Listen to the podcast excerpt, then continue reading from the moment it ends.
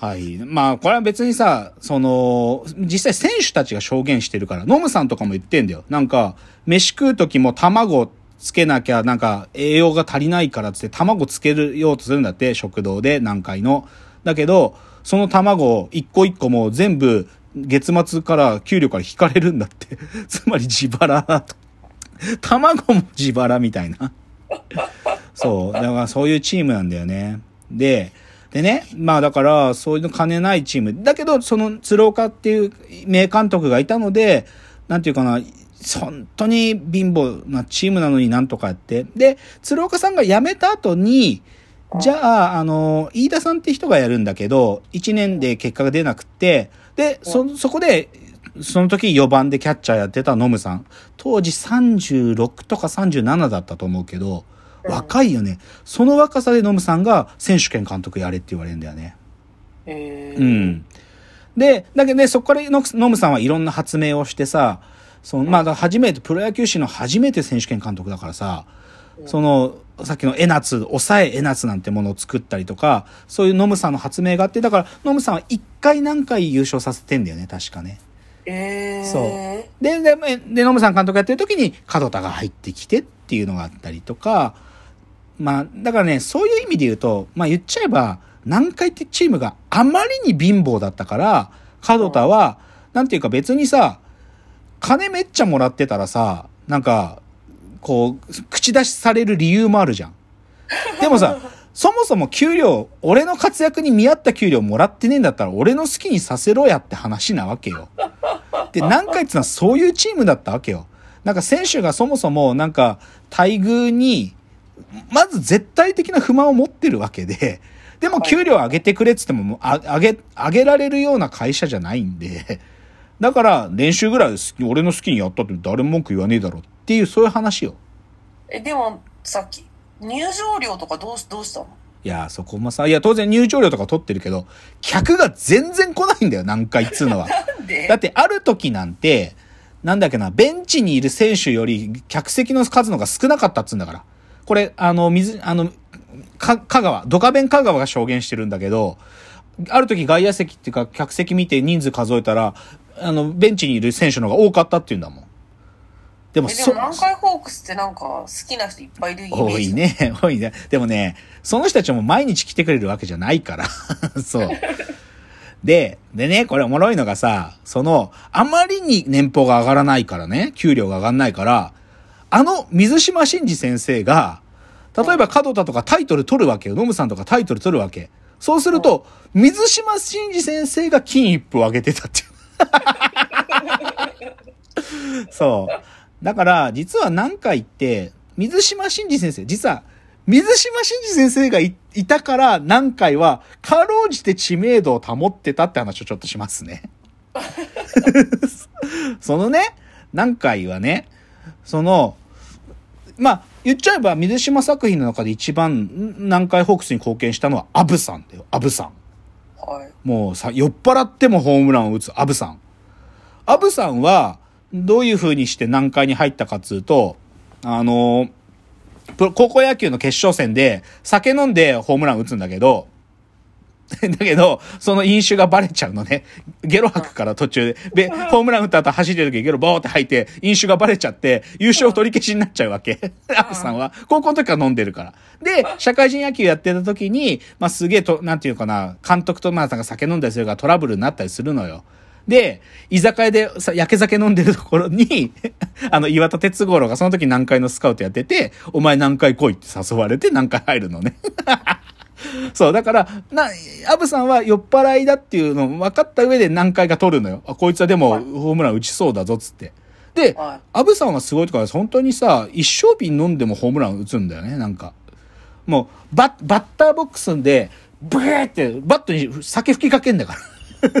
それえ、が、漫画だよね、漫画。漫画だよ漫画。漫 漫画そう。あでもそのアブさんはずーっとホークスでいるのよ。まあ、はいアブさんのすごいところは、なんと62歳まで、まあ最後はソフトバンクだけど、ソフトバンクホークスで62までプレーしてるからね、アブさんは。でで、これね、すごいこと言ってるのが、そのね、まあ、水島真司、つか、アブさんなんてもう何年ですよ。70年ぐらいから連載してるから、てか、その、スポーツ漫画の中で一番連載されてた漫画だから、で、でも水島先生もいい加減やめてえなって何度も思ってて、なんだけど、あの、上田監督っていう監督がいた時に、その、アブ、アブはパリーグの宝だからって言って、何回もその言葉で水島先生はあの連載をね、やめるの思いとどまるのよ。うん。そうそう。だで、でもこのアブさんのおかげ、でもアブさんが南海にいたので、その、少なくとも水島漫画を読んでる我々は、あ、南海というチームにはアブさんがいて、チームメイトは角田たちがいてっていうことを知ってるわけ。はいはいそう。はいはい。っていうのは、僕らのまず、知識に何回すり込んでくれた要素は1、アブさん。で、はい2が何かっていうと、もう1個はね、ドカベンなのね。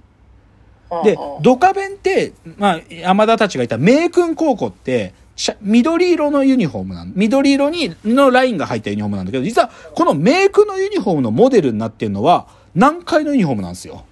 そう。だから名君のユニフォームは、もう南海のユニフォームのホークスって書いてあるとこは名君って書いてあるだけなの。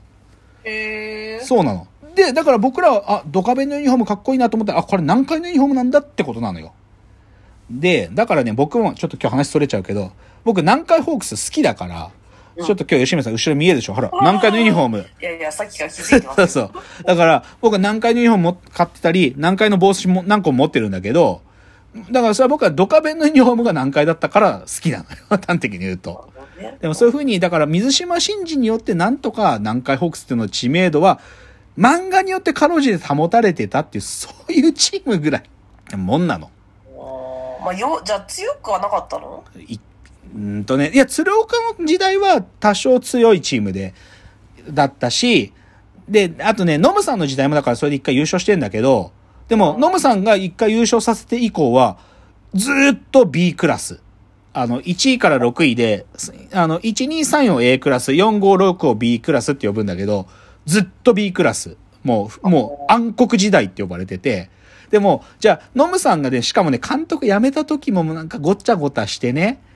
ノムさんの実際に女性問題、それをサッチーですよ、サッチー。サッチ あのね、の、おノムさんが、まあ、サッチーだけじゃないらしいんだけど、女をベンチに入れてたっていうね、